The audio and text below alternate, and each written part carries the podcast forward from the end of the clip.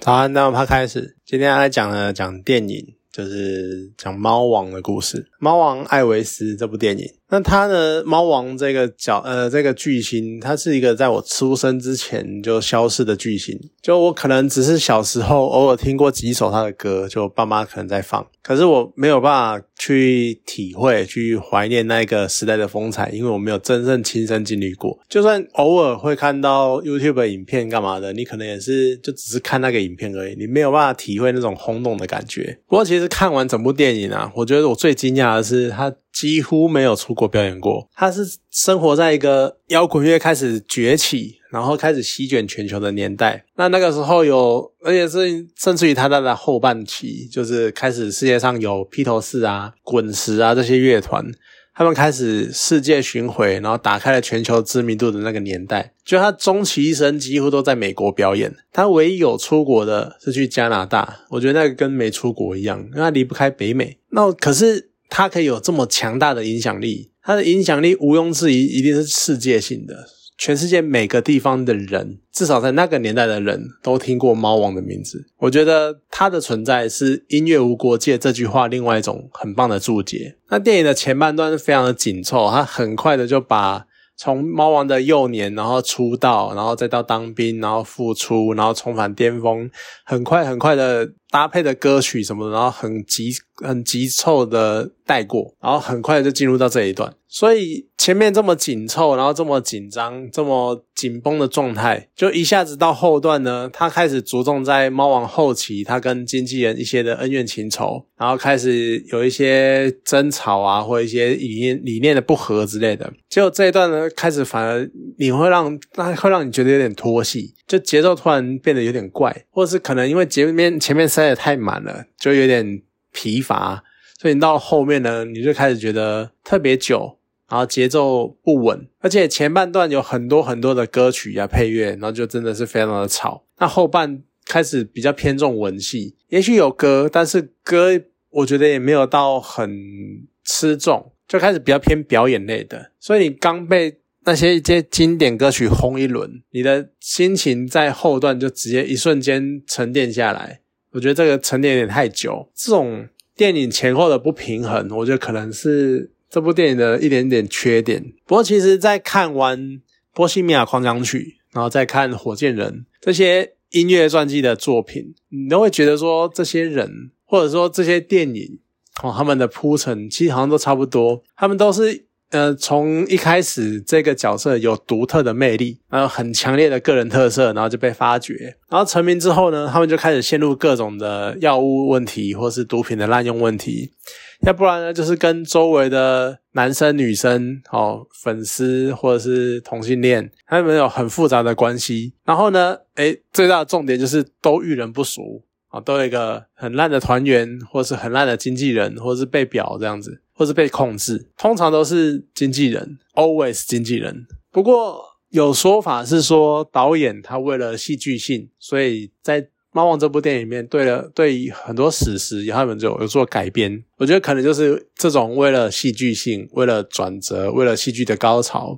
然后会有这些戏剧性的妥协，所以导致这些传记电影，他们好像都有类似的结构，就跟类似的章节感那种方式。那当然，电影里面的它的描述呢是。根据电影里面的描述，是在讲说猫王从小就生活在黑人的贫民窟里面，所以从小耳濡目染，然后接受了黑人节奏蓝调的熏陶。那再加上当时当时的年代呢，白人比较流行的是那种乡村。风格的音乐，乡村歌手近期比较红的应该就是泰勒斯，你们可以听他的风格大概是怎样，那就是大概美国乡村乐的风格。那节奏蓝调呢，一样就是有很多黑人或者很多早期的音乐家提出来的那种各式各样的歌曲，也有很多经典作品。那猫王特别点呢，就在于它融合了这两个两种曲风，然后在。开创了一个独特的摇滚的曲风。其实，真的，你在电影里面有一段是他们第一次在播放猫王的歌声的时候，你听的那个当下，你真的会像电影里面的那些白人一样，觉得说这家伙是黑人吧？这就是黑人在唱歌吧？因为黑人在唱歌的时候有一种独特的韵韵韵律感，甚至于他们连在讲话也有一种很独特的韵律感。这个是你如果多看一些欧美作品，或者是看一些美剧，你们可以感受得到的。我觉得最妙的是，在整部戏里面，他连他们家就是猫王的爸爸妈妈跟他的一些亲戚，这都是白人哦，可是也都有这种调调的感觉。他们真的是从小就有点算是半融合在黑人社区里面，所以猫王这样的融合黑白的曲风，它这样的融合呢，其实淡化了原本黑人白人之间那一种鸿沟。我觉得讲的比较矫情或比较夸张一点，就是他用音乐的铁锤，然后打碎了黑白之间的高墙那种感觉。我很喜欢他有一段是在某一场慈善演唱会上面，猫王决定要做自己，然后在。演唱会准备的期间，他会呈现警察他们还要拉封锁线，然后还要拉起那个界限，把黑的黑人跟白人隔开，然后白黑人就感觉是比较偏远的地方，然后白人就在中间摇滚区那种感觉。结果猫王上去一开始唱，然后唱起来整个场面嗨起来之后，根本就没有人在管那条界限了。黑人白人根本就都一样，他们都只是随着猫王的音乐在起舞，在狂热，在疯狂的一群听众。我还蛮喜欢那一幕的，因为他就是真的就是跨越美国当时最严重的种族的鸿沟。那另外呢，一定还会再加上。猫王他有很独特的舞步，还有他一种个人魅力。我觉得他那个个人魅力已经是他几乎就是荷尔蒙的集合体。你看到他，你就会春心荡漾。讲的夸张一点，就是春心荡漾那种感觉。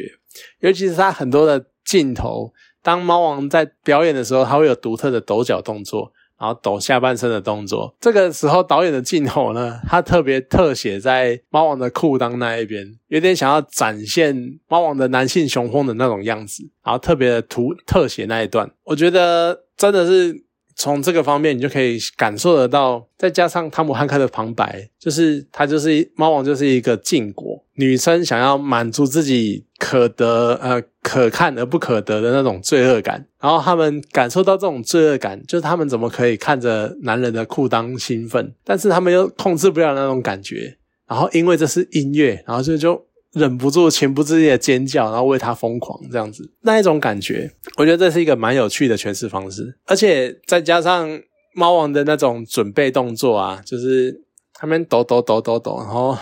一开始看你会以为有点像当机，像机筒，然后甚至于他一开始演唱那疯狂的程度，你有点像是。你是不是被什么摇滚之神降级那种感觉？那启动之后那种热潮真的是瞬间席卷全场，所有女生开始疯狂，然后开始大尖叫，然后疯狂的看着他。尤其是我很喜欢他有一幕剧照，是猫王在台上，然后伸出他的左手，然后台下的女粉丝纷纷的伸出他们的手，然后就是猫王一对可能数十只手。然后试图抓着那种那个画面的那种张力跟那种狂热的感觉，你觉得看那些台下女生的样子，我觉得二十一世纪之后，应该只有小贾之西，应该只有小贾之丁有这种等级的个人魅力。你可能会说 BTS，可是 BTS 是团体。我觉得以个人魅力来说，尤其是个人一个男星，然后对这么多女粉丝可以有这种魅力的，应该真的只有小贾斯汀。然后尤其是有趣的在于，你看那些在对照那些狂热的女伴，他们身边的男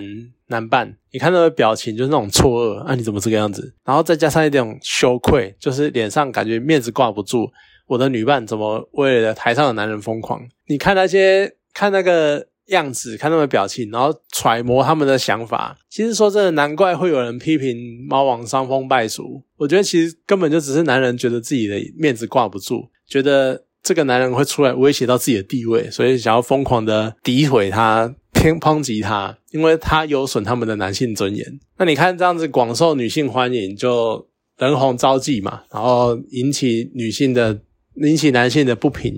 然后再加上他用白人的身份，可是他演唱的风演唱的歌曲有黑人的风格，所以在五六零年代那一种社会的气氛开始有一种重视种族，然后要打破种族藩篱，然后黑人逐渐的崛起，然后白人就倍感威胁那种气氛下面，其实你很容易就会。联想到猫王可能会受到怎样的批评？就这个是恶魔啊，这个是可能搞不好讲难听点是披披着白人皮的黑人之类的啊，想要假借白人的样子，然后把黑人的音乐还有气氛，然后文化带进我们白人的圈子那种感觉，就把它塑造成一个恶魔的形象。当然，我们以现在的眼光来看，就是会翻白眼，你在光他小。可是，在那个年代，可能就是这个样子。那你看，猫王能够体会这种猫王的魅力，这种。风格、曲风、唱腔，然后各式各样的肢体动作，其实真的你要归功于饰演猫王的这个演员，叫奥斯汀·巴特勒。他可能比起原版的猫王少了那么一点沧桑感跟历练，可是他的歌声跟他的那个唱歌的神韵，真的是非常的相似。尤其是后段，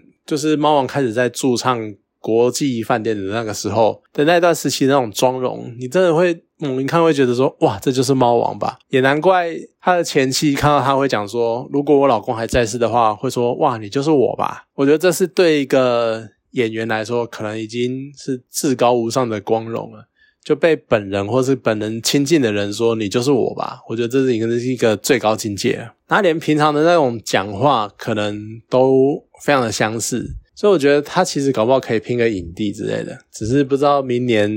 会有什么样的影片入围，就到时候再看看。可我觉得真的真的入围可能没有问题。那当然提到猫王，所有人都会在提到他的传奇的经纪人汤姆帕克上校。虽然有些评价会觉得说汤姆汉克这次演出有失水准，就可能没有他以往的这么光辉或是光明亮丽之类的吧。我不知道他们为什么会觉得他有失水准，因为我觉得他已经把那种唯利是图，然后控制欲非常的强。他既然拥有了猫王，他拥有猫王的一切，他想。把这个摇钱树紧紧的抓在手里的这种小人，这种控制欲超级强的小人，他演的非常好，演的丝丝入扣，他演的真的是你会想揍他两拳、猫他两拳那种感觉。就是你看完整部电影，你真的很难对这个上校、对这个经纪人有任何的好感。可是即便如此呢，你还是。不得不佩服这个上校，他眼光商业眼光真的是非常的独到。他很早就看到周边商品的价值，他把所有的东西，把猫王的脸印在什么枕头上面，然后猫王的签名，那猫王的周边，各式各样的周边商品，干嘛创造另外一波商机？而且他还举办了史无前例的卫星转播演唱会。就他没办法让猫王，他不想让猫王出国，但是他可以把全世界的观众带到猫王眼前。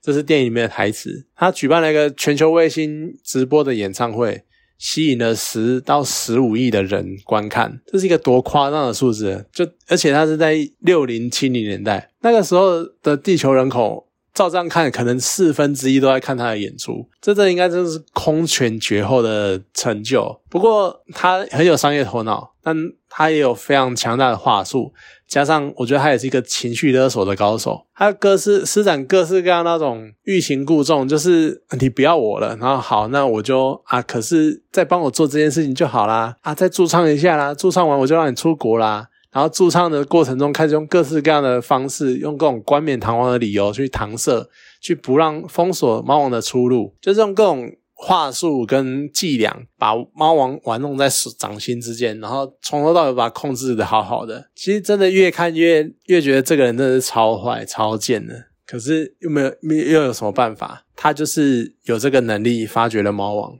而猫王就是没有办法脱离他。不过你看他这个样子，就是他看完猫王在国际饭店第一场驻唱之后的那个样子，你可以感到他其实是真心的被猫王的才能打动，他真的觉得这是一个很棒的表演。可是呢，也不可避免的，他很无可救药的觉得他也有一份功劳，他也是一个功臣。甚至于像他前面一段圣诞特辑，猫王到最后几乎已经很明显的跟他闹翻了，但是他对自己的对白还是会说：“我们一起打造了这一个，我们一起让猫王这个 IP 让这个角色重返荣耀。”他还是一直想要把自己塑造成有功的那一个人，所以其实这个角色也其实也蛮常见的，只是要像他这么成功的，可能也真的是不常见。很少。那当然，看完整部电影，我最爱的片段就是猫王在录制圣诞特辑的时候，他最后唱那一段《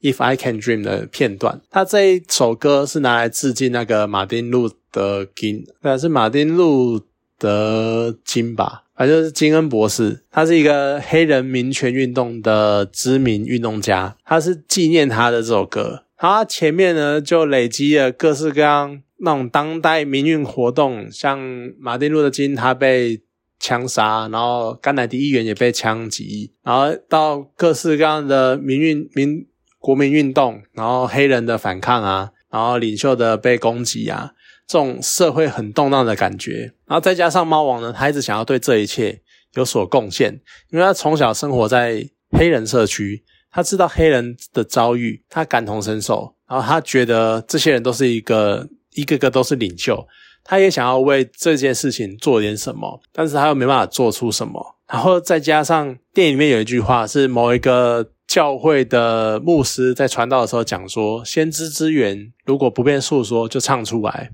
其实你从这句话，你就可以感受得到为什么黑人很爱唱歌，感觉好像就是他们有很多很多的悲屈，很多的情绪没办法抒发，所以他们讲不出来，他们就用唱的。所以呢，猫王他既然就唱出来嘛。那他就想要做了这首歌，然后要借此鼓舞民众。那整部歌呢？整首歌他透露那种感情，然后那种气氛，然后再加上猫王自己那种嗓音，你当下会真的非常的感动，你真的会深深的被那首歌打动。讲的很矫情啊，可是就是那种生命力的跃动的那种样子，你真的是超有魅力的。就你这听那一段，光听他的歌声，你就快要哭出来。那有趣的是，猫王那一段，他有点算是猫王。就是重返巅峰的状态。他之前以前都是奶油小生，可是他那一段再度以摇滚天摇滚天王登场的时候，你去对比之前的那种奶油小生，你会觉得他多了那种成熟男人的韵味。而那一瞬间，我的感觉就是，哦，这就是完全体吧？他真的超级无敌的。啊就是有男人的魅力，然后又有音乐才华，然后唱的歌声又这么令人感动，那这根本这真的是完全体。所以那一首歌那一个画面，真的是会震撼你的心灵的那一种程度。那另外还有比较喜欢的片段，像是猫王他在国际旅馆呃国际饭店要驻唱的时候，他在跟乐团协调，就是彼此之间的搭配。那一段我也很喜欢，因为它慢慢的从一开始一些节奏，然后慢慢的跟每个每个部每个分部，然后从比如说和音，然后小喇叭，然后长号之类的。每个部门每个部门慢慢的拼凑起来，然后完成这首曲子。你在听原声带的时候呢，听这一段，你真的脑海中，这大概是少数电影中少数歌曲，是你一听这一段，你就知道他在讲哪里，然后脑中就会有浮现猫王一个一个跟他们讲话的那个画面，然后整个舞台，然后整个长号啊、小喇叭手啊，然后钢琴啊、和音啊，他们一个一个加进来的那种气氛，然后到最后整场表演，就真的是。